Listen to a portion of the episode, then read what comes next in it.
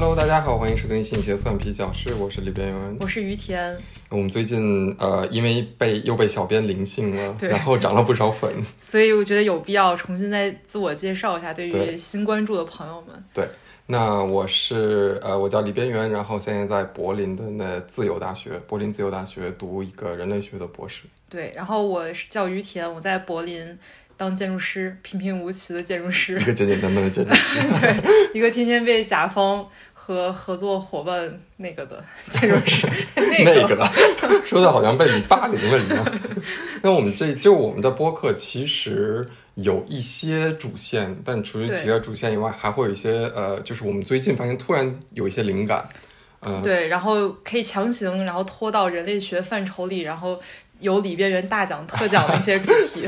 呃，就是其实我们就是作为人类学，我们想开一个主线嘛，因为之前呃，就是上一次受到广受好评的那一期，也是因为讲那个巫术的话题，嗯对，然后我们有很多留言就觉得对这个话题，就人类学这个范畴就感兴趣的人，挺多的还。有包括那个罗呃天体海滩。对对对，我们之前那个天体海滩那个，就是关于德国的历史文化的一些，也是会有一些很多，呃，就是我们之前录过一些很多集关于德国文化的，然后大家有兴趣的话，也可以回去再去听一下。对，然后嗯除了人类学相关的，我们还会请很多我们在德国或者柏，尤其柏林认识的一些各行各业的朋友嗯们，嗯讲一下他们在德国或者柏林，然后关于这个行业的一些经历。对，因为我们还会请到很多音乐人。如果大家关注我们前几期的话，对，因为那个于田也是 哎呀，是个音乐人，是个音乐人是个摇滚人。对 对对，嗯，如果大家对这些话题有兴趣，可以就是以后多关注一下我们的博客，然后可以给身边的朋友再推荐一下。对嗯对嗯，那我们这一期因为呃很多人点菜嘛，上一期。对，是的，对啊，那个点菜人可多了啊，那什么菜都点。什么媳妇儿，什么那我们现在呀，因为还没有金主爸爸，所以主要我们还是靠自己的一个兴趣出发，嗯、但是我们应大家的要求，主要还是呃聊一些关于人类学比较有意思的话题。对。嗯，可能就是说跟我们日常生活有一点背离、奇怪的、对。突发妙想的一些话题嗯，呃，可以跟大家分享一下我们的观点。嗯，嗯那我们今天，如果大家看了我们的题目，应该知道我们今天是跟大家聊聊家人和婚姻 啊，就是就是亲属制度对的的一个演变，这么一个这么一个话题。那你怎么想？你好会合理化这个。嗯，我呃我先讲一个，就是在我嗯听你今天向我向我讲解之后之前的我对于这之后我件们你再讲解对。我对于对。嗯这件事情整整体的看法就是，如果它不牵扯到成年人与未成年人的关系，啊，你的意思，呃你是说你的理解是，呃，我们今天讲关于婚姻和亲属，嗯。嗯，对，你可以就是简单这两个词，你可以大概描述一下。哦，你说这个意思，嗯对。我以为你是在问我那个还没有，我们还没有讲到那个，哦、OK，嗯，对，哦，这样，那嗯，那作为一个会被家里人逼婚的人，嗯。呃，催婚的人没有逼婚，催婚的人，我觉得就是自己过得开心比较重要吧。呃就是关于婚姻观，是不是？对对对。OK，嗯那就是一个非常简单的。那我们可能今天一个小时以后，对没准儿就有一个 会对婚姻更更加幻灭的想法。还还可以更幻灭吗？哎，可能会一些其他的想法。嗯，好的，那就是我们今天呃，大家可能看题目知道，我们今天有一个特地的名词，嗯就是叫呃 polyfidelity。嗯然后这个词呢，呃，中文目前我还没有找到一个特别的确切的一个翻译。嗯那这个词我个人翻译它呃有一些词就是词典上我给它翻译叫多边忠贞。嗯那我是怎么遇到这个词的话，嗯我可以跟大家先给分享一下。嗯，就是前段时间呢，我认识一个就是德国朋友，嗯一个女生，其实我也没有很熟，就是见过一两次。我们有一次因为工作关系啊，后来有一次就是吃饭闲聊私聊，然后她的一个男性朋友，嗯。然后就是中途会过来给大家送一点东西之类的，嗯。然后他就呃走的时候，那个男性朋友并没有跟我们在很在一起很久，他只是拿了东西之后，然后就在那个女生脸颊上亲了一下，嗯。然后就走了。嗯。然后我就是八卦嘛，我就说那个，哎，是不是你的男朋友啊？啊，他说也不是。嗯。然后我说啊，那是不是就是像那种嗯，friends with benefit 嘛，嗯对不对？就是这种叫炮友之类的。然后他说啊，那也不是。嗯然后他就说，哎，那你别说，我让我先猜一下 你们什么关系，因为咱们 咱们就是这个浸淫性绝多年，对，我就是说我要猜一下你们到底什么关系。嗯然后我说，那你们是不是 open？嗯呃，这个他说开放式关系对开放式关系，他说是也不是。嗯然后 OK，我大概就知道那个方向嘛。嗯，不是 不是哥哥，对，就是不是亲属，可能是那种哥哥。对，是那种哥哥。然后我就说，那你们是又不是的话，那你们是不是一个就是 poly？嗯呃，这个概念大家可能现在有点迷糊哈，我就先跟大家分享这个故事，之后我跟大家慢慢解释这些概念。我说你们是不是那个多偶关系？对，然后他说是也不是，嗯然后我说啊，这已经穷尽到我的那个知识边缘了。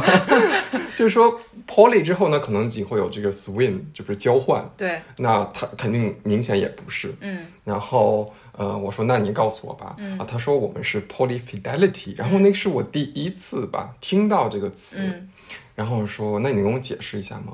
他就是我们有很多人，但是我们对彼此是忠贞的。嗯，然后说啊，怎会如此？这种感觉淫乱知识。就是 sein。用德语的话就是不可能啊，这个也可以嘛？然后他就给我分享了很多他们的这个心路历程，嗯心得。那这个也是今天我们的一个主线。对，嗯那就是我们刚才讲了很多名词哈，再就是我们先这个名词都是最近些年兴起的，嗯那我们先用人类学的视角把它追溯到人类最开始以前、啊，我们先聊聊就是婚姻嗯。这个这个制度。嗯，那其实婚姻它其实属于亲属范畴嘛，对，啊、因为从人类学角度来看，呃，基本上有两个 approach，就两个方向去嗯聊这个什么是亲属，嗯就是亲属理论，一个是继承的。就是说父父父父子子这种，如果是血父亲，对对对对，那这个是属于一类亲属，还有一属就是姻亲。嗯嗯，那这个我们就是今天呢，因为时间有限，我们就继承这方面我们先不讲，嗯那我们还是先讲这个婚姻这边。嗯那从人类历史长河来看，那我们现在肯定是一夫一妻，呃，制是主流嘛。对，但其实在，呃现代就是现代文明之前，嗯大部分的其实婚姻关系都是多偶制的。对，嗯，那就是我们怎么分类婚姻呢？婚姻其实也有各种两主要主流吧，是有两种分类，嗯一种是以人分，就是单偶和多偶。嗯嗯，那单偶就比较简单了，就是一夫一妻嘛，一夫一妻制。但其实大部分人类历史中大部分都不是一夫一夫一妻制的。嗯然后还有一个就比较模糊的概念，就是中国古代是一夫一妻多妾制。对对，所以这个呢就很模糊。嗯，它其实算一夫一妻制，但它按理说它应该算多偶制。对，嗯，所以这是一个中国就是特色的一个概念。嗯，也不能说中国特色吧，因为其他也会有像、嗯呃其他的就是国家文化也会有这种。那还有一个就按人数分的话，第二类就是多偶，嗯那它就变成了一夫多妻或者一妻多夫对，这种两种。呃，那还有一种就是叫群婚，嗯群婚呢又分有两种啊、一种就是血内群婚和亚血缘群婚和亚血缘群婚。嗯血缘群婚就是他们俩是同一个氏族内的嗯人的兄弟与姐妹之间哦，结婚。但这个是非常非常少的。嗯大部分是亚血缘嗯群婚，也就是某一个氏族和另一个氏族，嗯他们可能中间有一些联系，但是并不是属于同一个氏族，就是他们是没有血缘关系的，嗯但是算是世交。可能会有中间有一一些人是有血缘，嗯但他们是主要还是分开的。嗯嗯，但是他们这一方的兄弟姐妹会跟另一方的兄弟姐妹互相呃，就是一个所以就是类似于像什么世世家什么两个世交的家庭。对对对。哦，嗯，但还还是属于多偶的范畴，嗯它也不是说一对一的那种。嗯那这个主要就是呃以人分的这个婚姻制度。嗯那还有一个就是以对象分的嗯啊，以对象分的呢，就是主要分内婚和外婚。内婚呢，就是组织 组织内部的婚礼。什那这个么组织？组织就对非常微妙，这个组织可以是家族，啊如果是家族的话，就是近亲，嗯。就是婚姻，呃，就是像近亲的一个啊，这个概念很模糊啊，就是近有多近，这个我们对待会儿还会谈，就是一个家族内部的婚姻，比如说皇室，嗯，对不对？他可能就是一个，对，嗯，他不会跟外人结婚的，嗯，呃，或者是呃民族呢？民族对就是看你这跟这个这个边界画到哪。嗯对，像呃，你说宗教，嗯，有的时候也是教内婚，对对，呃，他只能跟这个宗教的人去结婚。嗯还有还有一个非常模糊的，就是中国的一概念，就是门当户对。嗯门当户对其实是一个阶级嗯内部的，对对嗯，就比如说《红楼梦》那个贾史王薛、嗯那四大家族，嗯他们他们互相联姻，其实，呃，他们既是外婚，嗯他们既是就是各个家族不同家族的婚姻，但其实从门当户对这个概念来说，他们又是一个内婚。那他们不算你刚刚在前面说的分类那个什么亚血缘。嗯，但是亚血缘那个算群婚，哦哦哦，对对对嗯对。嗯，OK，哎呀，已经已经有点乱了，这还没到最烧脑的地方啊 啊！那这是一个门当户对，它是一个阶级的。嗯。那比如说像呃印度的种姓也算一个、呃这个阶级内部的婚姻。嗯，那外婚就比较呃多了哈。那比如说外古代的和亲，嗯对不对？那就是一个很典型的外婚。那还有就是异教之间的通婚，嗯。呃，所以我们刚才还说，就是回到我们刚才那个话题，就是说内和外，它是一个非常流动的概念。嗯它可能既是如果看这个这个边界放到哪它可能既是内也是外，对看你就是你怎么理解内和外、嗯啊。那除了这两种最大的分类以外，还有一些就是比较嗯奇葩，不能带引号的奇葩吧，嗯。它就是我我所谓的奇葩，就是说可能我们日常不太常见的那种。嗯。啊，比如说就是掠夺婚，哦，什么对。压寨夫人？对你，我不知道你们之前就是呃，如果喜欢三国的朋友哈，我之前印象特别深，就是嗯，大家看不是《三国演义》，但是是可能是三国，可能是裴松之著的吧，我我不太记得，但是大家可以查一下，就是袁绍和曹操小时候嗯。一起玩的时候，他们就抢过一家的亲，啊，对 对，小 多小就是呃，我忘了多小，但应该就是就是还是血气方刚的时候吧。但我我不确定他们就是说完全的是抢过来结婚，嗯但他们就是闹、闹这个事情。呃，然后呃，后来袁绍抢的时候还摔倒了，然后曹操还会笑话他说，然后然后曹操就会说那个，哎，你看这个人抢婚的时候摔倒了，然后大家快来抓他，这种 这个非常离谱的一个故事。但是其实说就是抢夺婚，呃，其实在一些原始的较为原始的社会是存在的，嗯就是说我可以去抢亲，嗯因为抢亲这个词我们也以前也听过，对但我们抢亲意思是说。一两个人正要结婚，突对然有一个人冲到教堂说但有一些文明，他们是可以就是通过抢来嗯展示我的权利，然后我把这个，哦当然我们现在就是物化女性了啊，嗯但是那个时代就只能是这样。那呃，就是把我只要我有权利抢过来，那他就是我的人。嗯嗯，是有这种婚礼的。嗯然后还有就是呃走婚嘛，嗯摩梭族的走婚就是也有呃一个比较就是呃特殊的婚礼形式，还有一个就是呃日本有一种形式跟走婚有点像，就是男性这也是比较古老的哈，嗯男性会会偷偷溜到女性的家里边，嗯然后可能在女性那边呃待上一天，有时候或者甚至几年之后，嗯他就会走，然后这个孩子其实是归呃女性那边抚养，那这个叫夜访婚、访妻婚，嗯，你看日本也有这种，还有一种比如说像冥婚，哦，对不对？这个那冥婚那其实可能不是一个那个 登记在册的那个制度，但是它确实是一种文化现形实，对。嗯。那还有一种像指腹为婚，对，但这个也是不是说我们现在的那种制度，但是说也是存在的文化现象。嗯。所以说这种婚姻的这种形式啊，非常非常多。然后哪些就是从哪些角度，好像都可以缔结成婚姻嗯这种关系。然后我们今天主要讲的，回到刚才那个概念，今天主要讲的还是一个内婚，然后近亲结婚嗯这个事情。我们想跟大家具体聊一下，就是。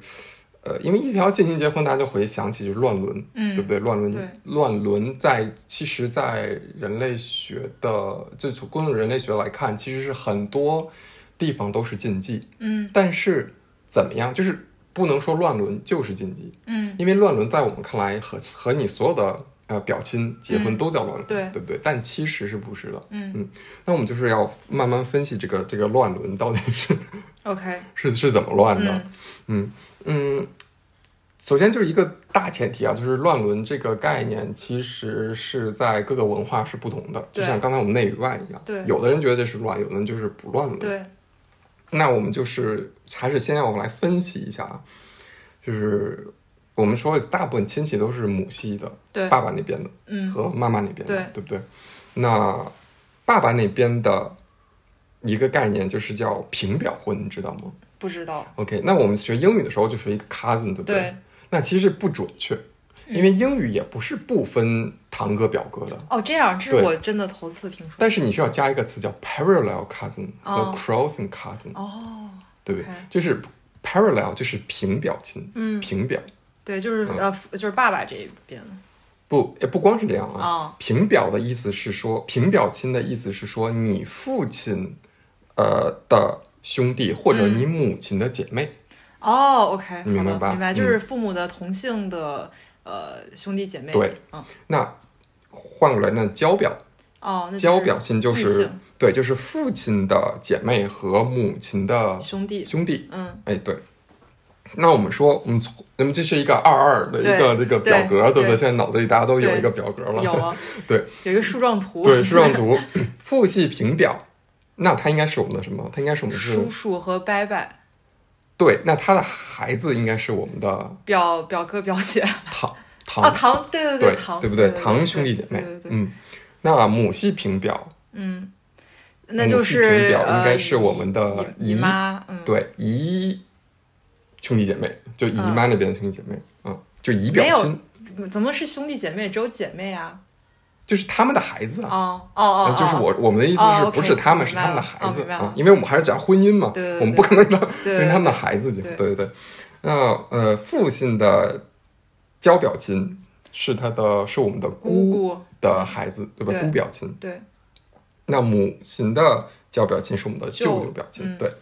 好，那我们这个有这四个了，嗯对不对？四个分类。嗯，那你觉得这四个里边最不能被接受的乱伦是哪种？啊，你问我，呃，你觉得？你猜一个，你让我以我的身份真情实感去去想，还是 你你你可以理性分析一下，你觉得哦堂表亲、姑表亲、姨表亲、舅表亲这些，我觉得应该是，呃，哎，叫什么叔表亲？叔表就是堂的，啊，堂的，啊父父系，我觉得应该是堂的是最不能接受对的啊，对，回答正确因。为毕嗯竟男权社会，对，其实呃，男权社会其实说对了一部分，因为我们现在就是建立在男权社会、古代男权社会的这个基础上。对，那父系的评表是根据人类学的这个观察哈，嗯基本上是在大部分文明是不被接受的。嗯那为什么复习评表都不愿意接受？嗯，这个我们可能要联系到一个，就是我提到一个非常有名的人类学家，嗯呃，叫这个利维斯特劳斯。，OK，利利维斯特劳斯应该是这么翻译的。他其实是就是他是就非常有名，基本你学人类学都会会读到他的东西。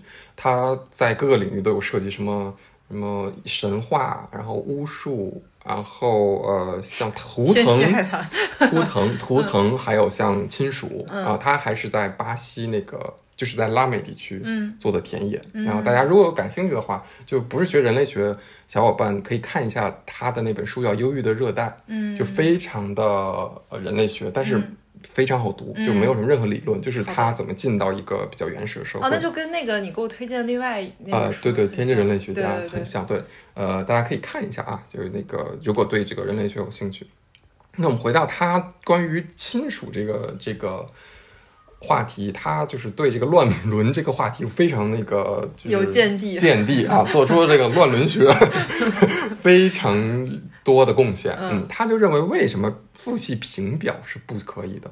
你想一下，就是说，让我猜一下，嗯是不是因为大部分情况下，呃，这些人是住在一起的，然后不像你的就是母亲那边的人，然后你们其实，比方说，因为一般女性所谓嫁出去之后，嗯嗯然后他们就不算这一家的人了。嗯嗯然后你也是不太可能经常见到那边的嗯亲，嗯就是亲戚，但是像父亲这边的，你会经常见到他们。嗯，对，这个我觉得百分之八十是对的，但是你有混淆了几个方面，就是说乱伦禁忌里哈，它有心理学的层面、生物学层面和人类学层面。哦，对那我们刚才，那刚才你提到了心理学层面，可能就是说，你每天见到的人，你可能对他不会产生，呃，情这种情愫。嗯、对，但你要知道，婚姻是种制度，它不古尤其古代婚姻，它不会因为你有没有情愫而、嗯而是不给不给你配到一起的。有道理对对对。所以呢，心理学不能完全解释为什么它成为一种社会制度。嗯那生物学呢，可能就是我们生物学有一种倒推，因为嗯那时候人又不知道什么，就是乱伦会生出一些就是呃有疾病的人，所以我们现在是我们现在的一种往回倒推，嗯但那个时候他们并没有，就是并没有以这个为为前提吧。嗯那其实对更多人类学还是从社会层面上。那比如说，呃，如果你把一个女性，就是嫁到了另一个氏族，也就是说，这个氏族里边肯定是不是和你一样的姓的，嗯，对不对？那这就变成什么？这就变成一种联盟，对姻亲关系，对姻亲关系。嗯那这个其实会大大增加单个氏族的生存可能性。哦，对对对嗯我们这个要更要回到，就是再往回倒，其实嗯就是原狩猎采集地区的那种家族经济，嗯呃，就是单位吧。嗯因为如果你是个家族经济体的话，以家族为单位的经济呃体经济呃活动的话，嗯其实是非常脆弱的。嗯还有比如说女性的怀孕，因为女狩猎采集社会，女性的是女性是非常重要的劳动力。对，女性一旦怀孕，她可能就是一个就是怎么说呢？嗯、劳动力的缺失。对对不对？或者孩女性怀孕要抚养孩子，孩子又没有长起来，那其实整个这个如果再加上天灾人祸，对，那整个这个家族为经济的活动就是非常受打击的。嗯所以呃，在石器时代的话，那他们狩猎采集人他其实会预备一些，就是平常会预备比自己所需求更高一更更多的一些粮食。嗯它其实并不是不不光是以防不自己的不时之需，而是要把这些粮食为了给自己的姻亲准备。嗯因为只要你建立这种姻亲关系，他你们就是有关系的，你们两个氏族建立联系。嗯那当氏族 A 发生了一些天灾人祸的时候，氏族 B 就会把它多余的东西给他，给他们。嗯对，这但是如果你没有这种姻亲关系的话，嗯那你们可能就不会有这种联系。嗯那种姻亲关系最主要的，呃，李维斯特劳斯强调一点，就是在于交换。嗯也就是说，我不能你嫁给我的，我也要嫁给你的人，嗯就是你们这个婚姻的维持必须靠这种交换。嗯那我们就比如说像《红楼梦》，还是说《红楼梦》这个例子，《红楼梦》就是贾史王薛，他们就是 就是完全都是在换，对，对不对？所以他们来维持这四大家族的这个长期的稳定，嗯全是靠这种呃这个交换的。那其实我们刚才说，就是父系平表，嗯基本上都不太可能的。呃，但就是说父系的交表，也就是说我们的姑表亲，其实是有的。嗯嗯，那比如说，那《红楼梦》里姑表亲就是贾宝玉和薛宝钗嘛。嗯对，贾宝玉和薛宝钗，呃呃，不对，贾宝玉和林黛玉是姑表亲，那他们是可以结婚的，对不对？那呃，那薛宝钗和贾宝玉就是姨表亲，嗯因为薛姨妈是王夫人的妹妹，对，嗯，所以他们就是嗯这是可以结婚的。那比如说一些现的，就是这就是我们生活中例子啊，就比如说，我不知道现在还有没有，如果是白族的或者侗族的小伙伴，可以跟我们分享一下，嗯就是说。据说白族和侗族会有父系交表亲的这种嗯婚姻、啊，这我不知道现在这个，我只是从就是有看到这种文章，嗯但我不知道现在还是不是有这种习俗。那嗯，像斐济人或者印第安人，嗯他们其实都是有这个姑表的。嗯那舅呃舅舅这边，那其实也会有，就是说总体来说，父系的平表是乱伦禁忌的最主要的一个禁忌啊，嗯大家可以把这个重点记下来。一下子说，哎，你乱伦，你不能等一下让我算一下。对你是给我算一下，我才能知道。嗯对大家可以就是。呃，这个是我们今天讲的这个第一个比较重要的，就是说，呃，关于亲属和婚姻婚姻的这个关系。嗯，那我们就是慢慢可以进到近现代社会的话，那慢慢就变成了一夫一妻制，对，对不对？那一夫一妻制其实，呃，也就是在近一一两百年，嗯。嗯。那我有一个问题，就为什么人类就是突然要开始一一夫一妻了呢？对，这个是一个就是众说纷纭的，嗯。嗯，那我们其实开始真正一夫一妻是这个辛亥革命之后，嗯。之后的一个才会有一个规定。那之那西方是更早的，对其实一夫一妻制最早还是要追属于基督教，哦，对，基督教是对于一夫一妻有比较呃严格的限制。那还有一个说法就是更经济社会经济学一点，就是说随着工业革命，嗯啊，大部分农村地区的劳动力需要。就是涌到城市。嗯你想，如果你是拖家带口，嗯你像那个，嗯、叫什么，就是像我们看电视剧那种那个那种乔家大院那种、嗯，对一堆家人，对对，你这个劳动力怎么能迅速的移动到嗯城市里？嗯对，所以这个一夫一妻制是非常有助于呃工业化，嗯让所有的劳动力涌入城市，因为就是对，就是两个人嘛，两个人加一个孩子，加几个孩子，然后他们可以迅速的呃移到这个城市里面嗯去，这是一种说法。但还有一种就是我们为什么非西方？非西方的一夫一妻制，现在其实像一些阿拉伯地区也是不是一夫一妻制的，对。那大部分呃非呃西方的一夫一妻制，其实还是要就是从呃西方的一个殖民化开殖民嗯。殖民过程，哦。来，因为西方先有了这种一夫一妻制这种嗯文化、这种制度，那他在殖民过程中，他把这种所谓的带引号的更现代的嗯一种制度带到了呃其他地方，嗯那这个是一个一夫一妻制在世界传播的一个影响。那现在，那像比如说阿拉伯地区，他们也是不是一夫一妻制嘛？现在也有很多不不是一夫一妻制，但主流的还是一夫一妻，嗯对不对？那那这个一夫一妻制也是就是很多年，很就是很多很多年了。那现在就是在尤其在一就是二十世纪六七十年代吧，就大家思想比较活络的那么一个年代，就会有很多关于一夫一妻制的一些嗯，就是反反抗。嗯那我们就是一夫一妻制，我们叫 monogamy。嗯那你觉得一夫一妻制的反对反义词？，NT 不是，那反反义词就是非一夫一妻制。啊，Poly 这对，这是一个要，这是一个点，就是说，嗯我们很多人就觉得一夫一妻制的反面就是开放关系，嗯其实不是这样，不光是这样，哦嗯，哦，那确实是对，因为一非一夫一夫一妻制的反面其实就是非一夫一妻制，就是 non mono，对，就是 non mono。但为什么它变成了一个就是你可能觉得过于的抽象的一个词啊？哦就是因为是它包含了太多了。嗯我们可，以简单举几个例子。嗯，其实如果笼统来算，就是不伦嗯。啊，就我们说不伦，不是我们汉语中的不伦，是日语。的不伦。嗯。福林，福林这个词其实就是我们的外遇啊，cheating。对，cheating 本身就是一种，呃，反抗一夫一妻制，就是非一夫一妻的表现。对，嗯，它就是，但并不会说，但 cheating 比较特殊了，cheating 是因为没有告知到对方，嗯对。那这个是一个比较，就是呃，不是那么正正常的一个非一夫一妻制关系。嗯呃，比如一个非一夫一妻制的关系，就是呃情景下的一夫一妻制，就是说他们的一夫一妻制只是在某种情形啊，这个这个一夫一妻制，我们先要先要声明一点，已经不是婚姻关系了，我们现在哦。已经转移到了 romantic relation。哦，OK，对他们可能面上对情感的关系，他们可能面上已经还是维持一夫一妻，嗯但他们的 romantic relation，、他们的呃亲密关系已经发生了变化。嗯对，嗯，那他们的非一夫一妻就是一个典型，就是呃有条一，我我不知道这个翻译怎么翻译比较好啊，就是一种条件下的。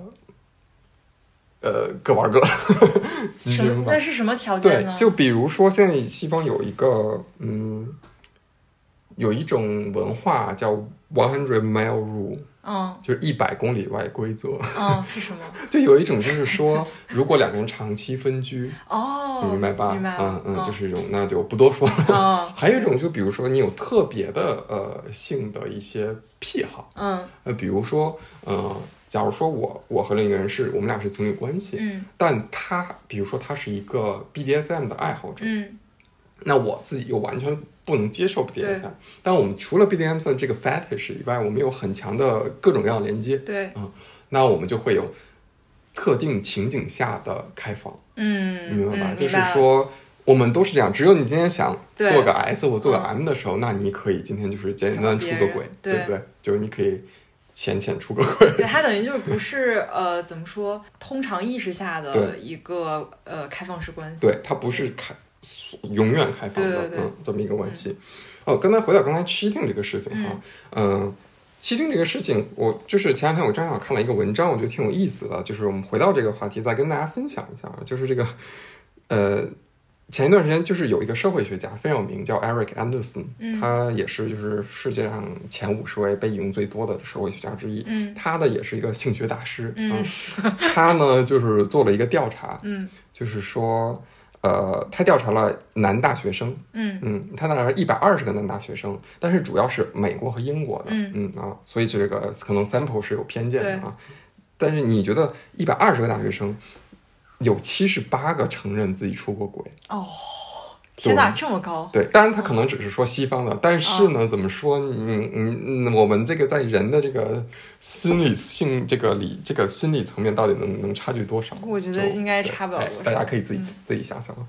然后特别比较有意思的一个是，它并不是只统计男女，嗯啊，它其实只它不光它其实因为它只只研究了男性，所以就哦。我们女性就先、女性到底有多少出轨，这个这个我们就不说哈。对，我们先说男性，但我们不是说引起男女对立哈，嗯就只是说他真的只研究了男性、嗯对。啊，我们只是说男性有百分之七十八，嗯，然后这个百分之七十八，它基于不是是七十八个人还是百分之百分之七十八哦啊，一百二十个人百分之七十八。而且这是只是承认的人，哦，对，而且有嗯有几有一些人呢，就是他，因为他这个呃这个研究是持续挺久的，嗯。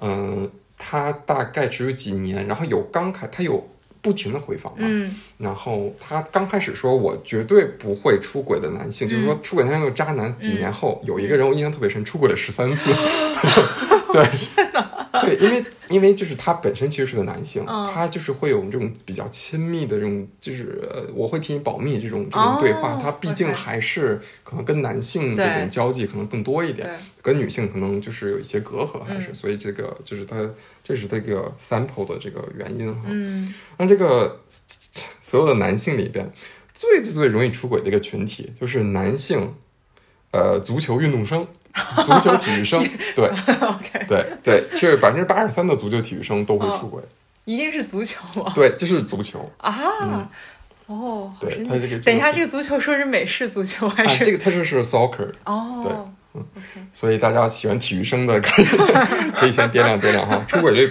高达百分之八十三。不能找踢足球的。仅供参考啊，仅供参考。那比这个更过分的就是男同性恋，出轨率达到了百分之八十五。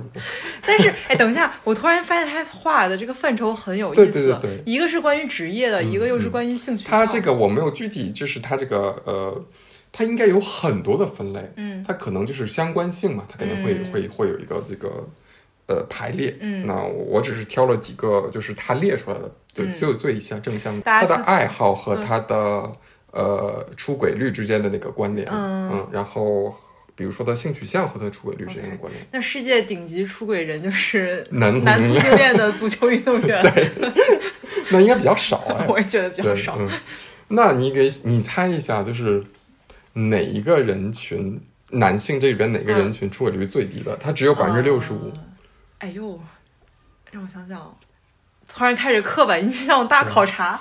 嗯，可能是搞呃工程师类的，因为哎比较，对，非常对，而且他们的就是想法可能比较就是单线，对对，就是学术理工直男，啊，对 对他们的出轨率只有百分之五六十五。嗯嗯，对，所以给这个仅供大家参考一下，以后 以后找男朋友的时候，哎，但是还有一个点要特别有意思，就是说他采访的所有人里边，嗯大部分都承认他和他们所谓正经的女朋友之间没有任何情感上的就是问题，问题，就是他非常爱他的女朋友，嗯。但他就是要出轨。嗯。哎，可能大家这几年可能有一些影视作品或者是小说有联系到，就是说出轨并不等于不爱，嗯。对，就是出轨出轨，然后嗯。情感和婚姻他们没有关系，嗯。就是你非常爱这个人，你还是想出轨，嗯。就他们的情感其实是，呃，因为有这样的研究，就是说人是需人是对于长期稳定的情感关系是有需求的，嗯但他人并不需要长期稳定的性关系。嗯啊，对，嗯是这样，是这样一个呃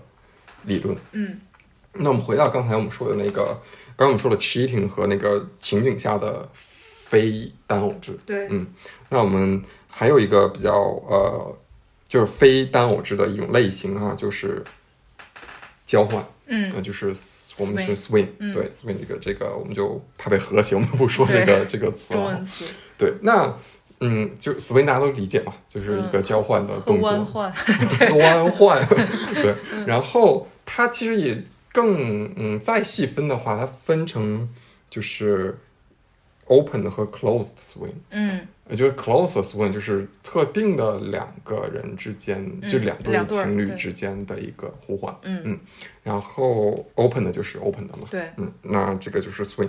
那我们就回到一个，这就我们刚才就边边边角料，嗯就是我们刚才说的边角料，就是非呃单偶制的边角料。嗯那我们回到这个最主要的非单偶质两种类型，一个就是开放关系，嗯一个就是 poly。嗯那开放关系和 poly 其实严格上是有区别的。嗯，开放关系其实的意思是说，呃，我我们之间就是大家各玩各的，对，一般是我和我的伴侣之间是达成共识。对情感一达成共识，第二有情感交流，而且我们找另一个人只是为了呃就是性的一个发泄，对，所以这个叫 open relation。嗯那其实 poly 的话就不一样了。嗯 poly 的话，如果一个人跟你说我有两个男朋友，我有两个女朋友，或者我有一个男朋友一个女朋友的话，那他可能就是 poly，、嗯因为他们会和两到三个人有有这种长期的，并不仅仅限于性的对情感连接。对，就是有亲密关系的。对，嗯然后他们其实是属于呃，就是说他是非常典型的多偶制。嗯嗯，因为我们把如果把他那个多偶关系吧，他因为我们如果把它换成就是伴侣的话，嗯他们其实有两到三个伴侣，对，嗯但是总体来说，他们还是 open 的，嗯就是说他还是说，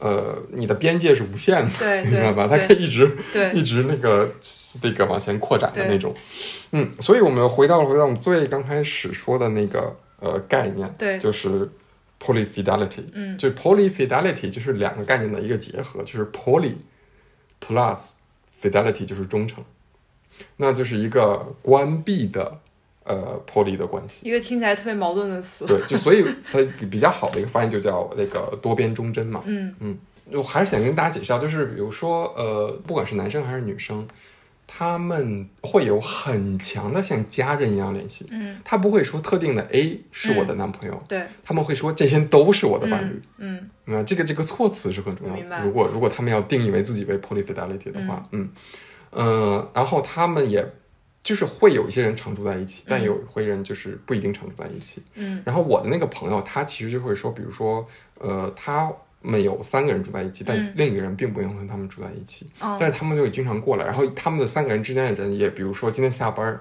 然后想见第四个人的时候，嗯他们也就会去见第四个人。所以他们你的朋友是一个四个人的，对他们是四个人的。嗯然后呢，我的朋友是，呃，因为他们这两男两女嘛，然后有一个女生和一个男生是双性恋，哦啊是就是就是你知道吗？就是、哦呃，就是可可以就排列组合的 可能性非常大。刚脑子里面立刻在想，对对对，对就是大家可以数学好，可以算下来有多少种排列组合 可能。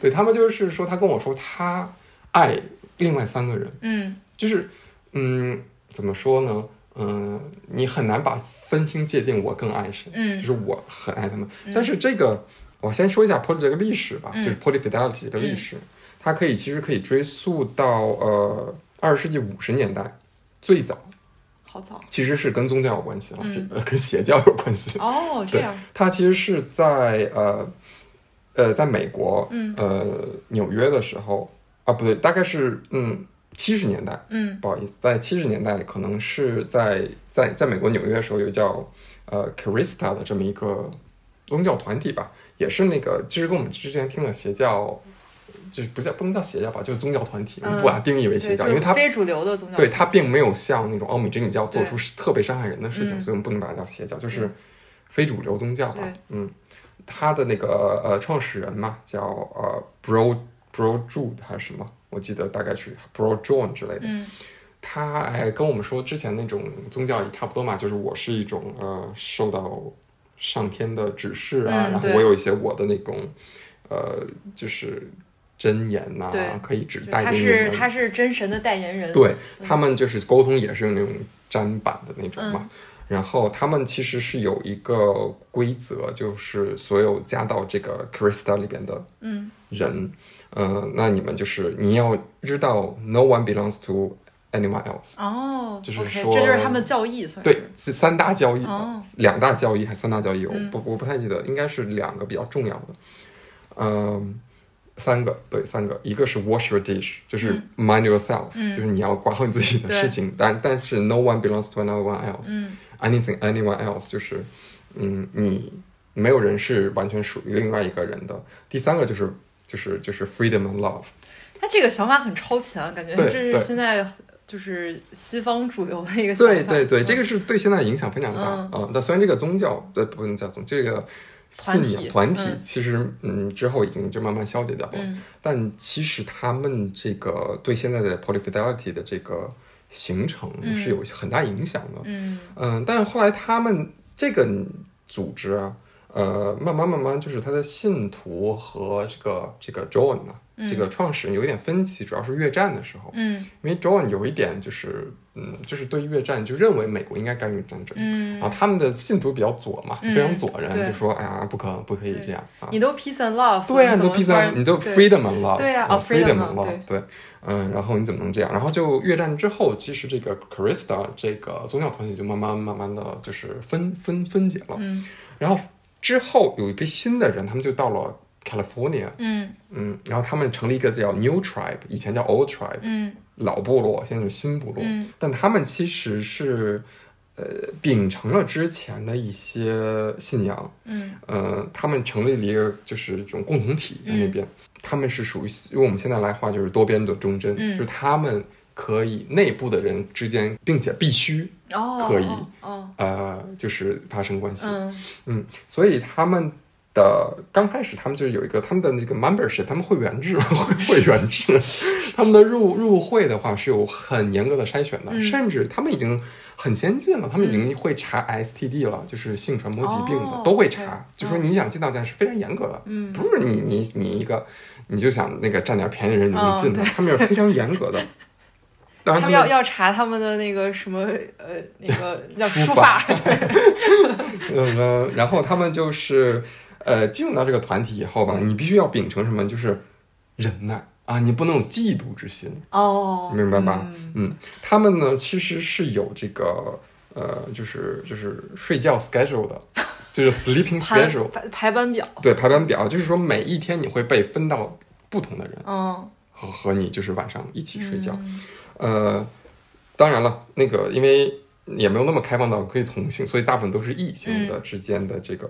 然后如果嗯因为当男性跟女性之间可能有一个数量差，嗯。就比如说今天男这现在的男性，嗯。呃。比现在的女性要多的时候，嗯。那可能女男生今天的男生可能就是要孤枕独眠了，哦对不对他们就管叫这个 zero night，哦，就是没有人的啊。嗯，然后零零之夜，对，哦，灵之夜对，然后他们就还有一个就是，如果你真的有个特别特别喜欢的人、啊，你就想跟他，今今晚就想跟他，嗯。那他们也会有给你一个就是什么 leeway 嘛，就是一个让你可以就是没有那么规则的那种，就给你一个放纵的机会，嗯。他们叫那个 freebie day 嗯。啊，今天你就是一个自由人，对自由人之日，嗯。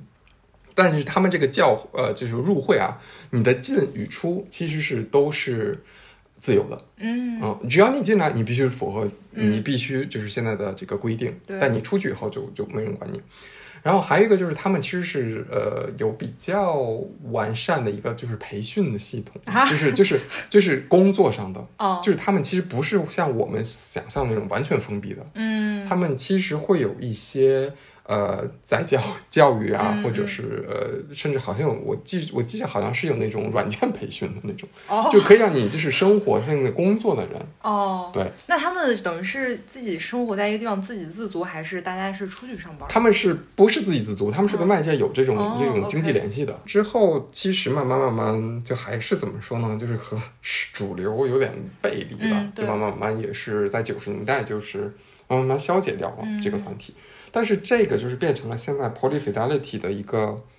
就是这种前身，这种这种这种信信仰吧，我们算嗯这种那种前身。然后现在如果你去这样这种呃像同少数运动、性少数群体的一些活动，嗯或者一些就是叫什么游行啊，嗯如果你看到一个紫色的倒三角，嗯他们就是那个代表这个哦 polyfidelity 这个群体。嗯那我们可以想想，你觉得就是 polyfidelity 它有很多优点和和一些缺点的，嗯。就是说。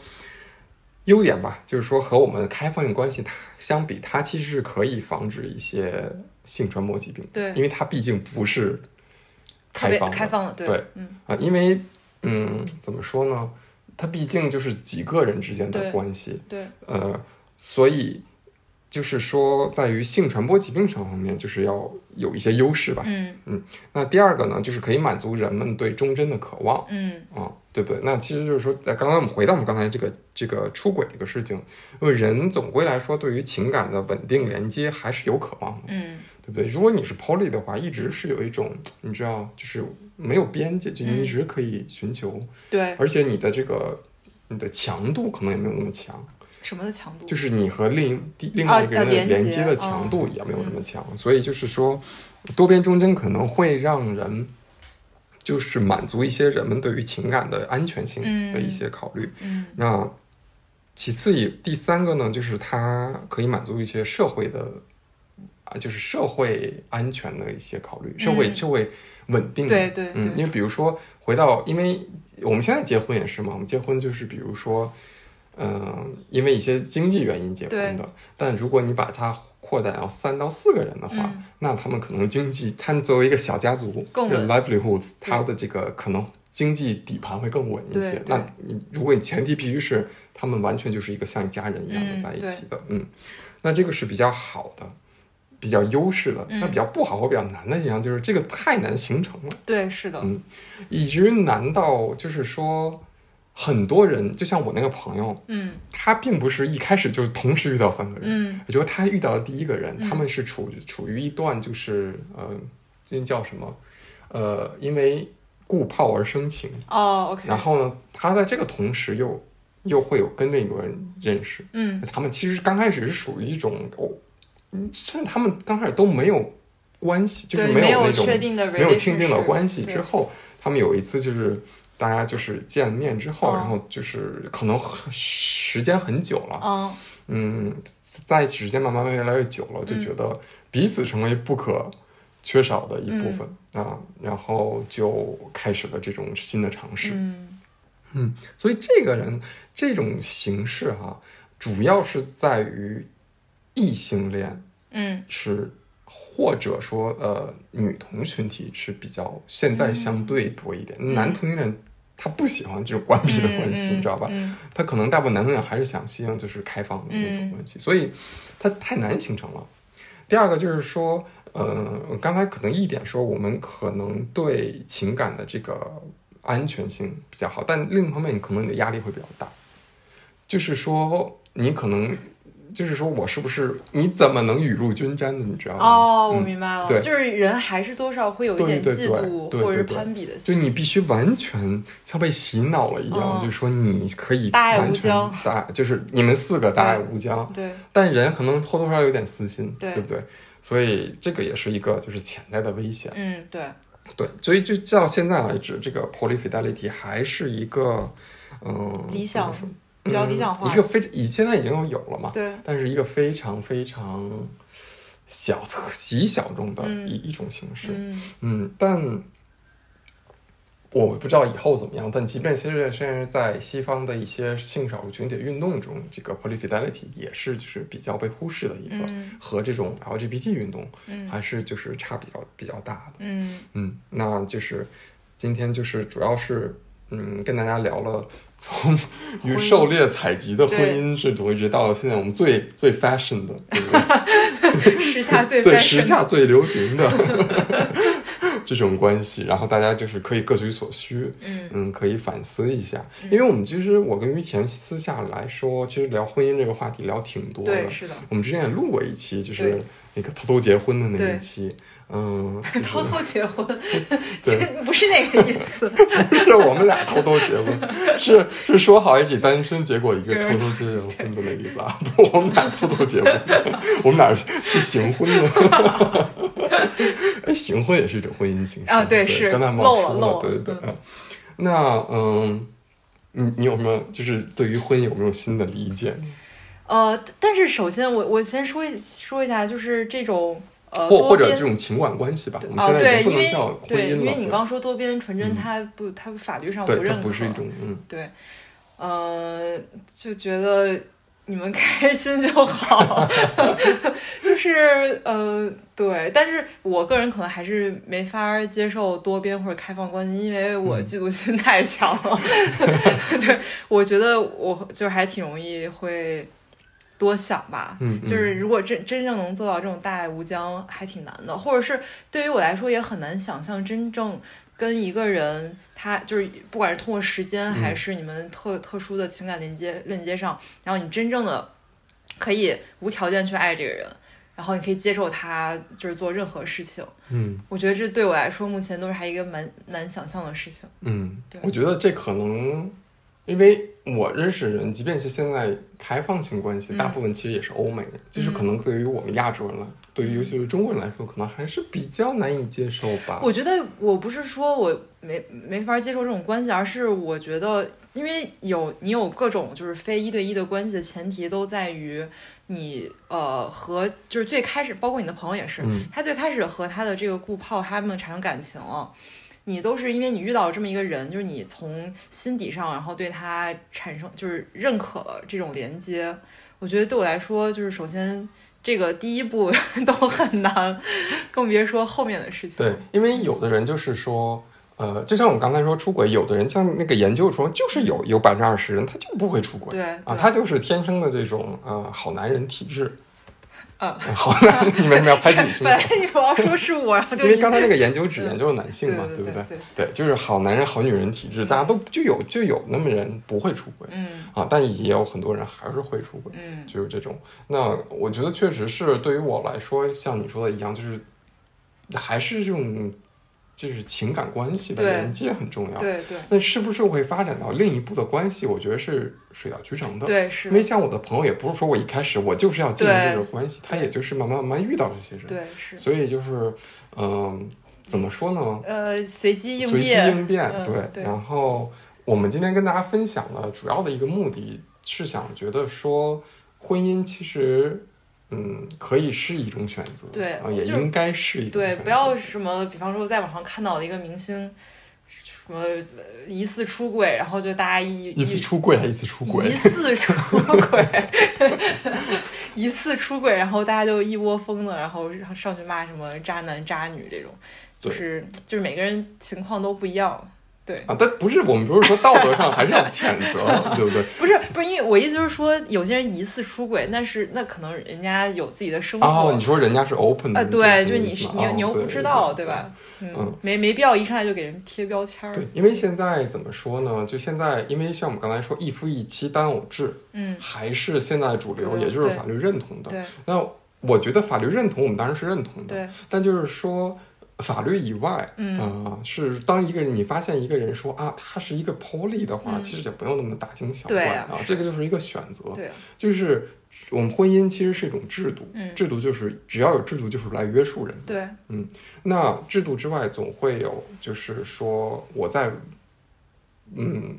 我在遵守这个制度的前提下，和我的伴侣商量好，对的前提下，对，那我们有一些其他的选择，那我觉得是我当然就是尊重的，对，那我这个觉得是无可厚非。然后，嗯，每个人有每个人的选择，只要就是不要干涉到别人，对，嗯就好。当然，我们就是刚才我们说那么多，其实出轨，我觉得还是要谴责的，对，不管怎么说，比如说。